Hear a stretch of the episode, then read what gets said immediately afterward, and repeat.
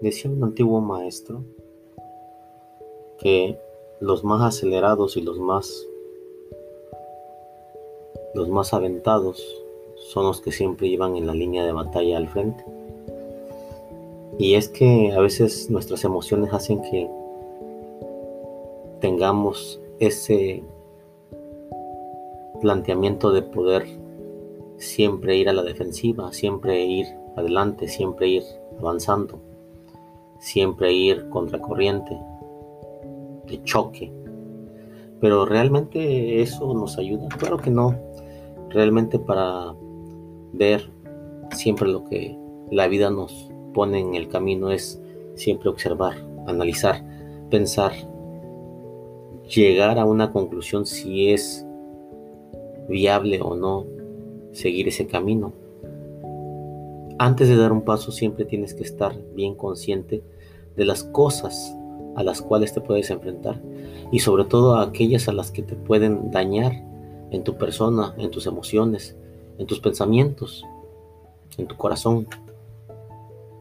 Puedo decir miles de cosas, pero a veces tomamos caminos incorrectos en los cuales con el paso de los años nos llegamos a arrepentir de todo lo que hicimos y pensamos en un momento dado por qué no no tomamos el camino que teníamos que caminar hacia nuestro objetivo.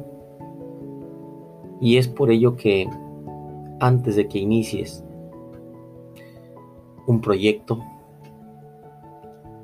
una nueva meta, un nuevo aprendizaje, un nuevo camino, siempre tienes que pararte, visualizar el horizonte, ver hacia dónde quieres llegar, ver qué es lo que necesitas, qué herramientas, elementos tienes que llevar para poder llegar a tu destino.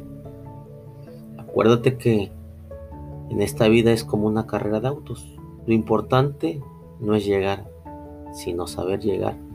Saber mantener la velocidad a la que vas, ni muy acelerado ni muy lento, porque todo esto puede ser en beneficio tuyo o perjudicial para tu persona. Un carro que le acelera mucho puede perder el control y un carro que va muy lento puede llegar muy tarde a su meta.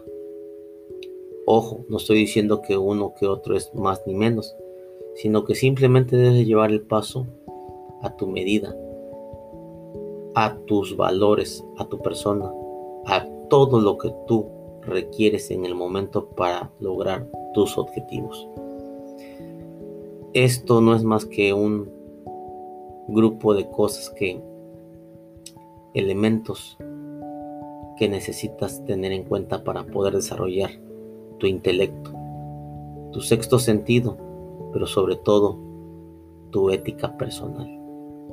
Cuando tú logres enfocar ese alto nivel de inteligencia, entonces lograrás entender que estás llegando a la madurez.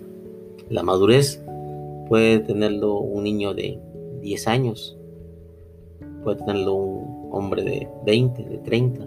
La madurez llega en el momento oportuno, cuando tú logras ver desde tu óptica personal las cosas de diferente manera.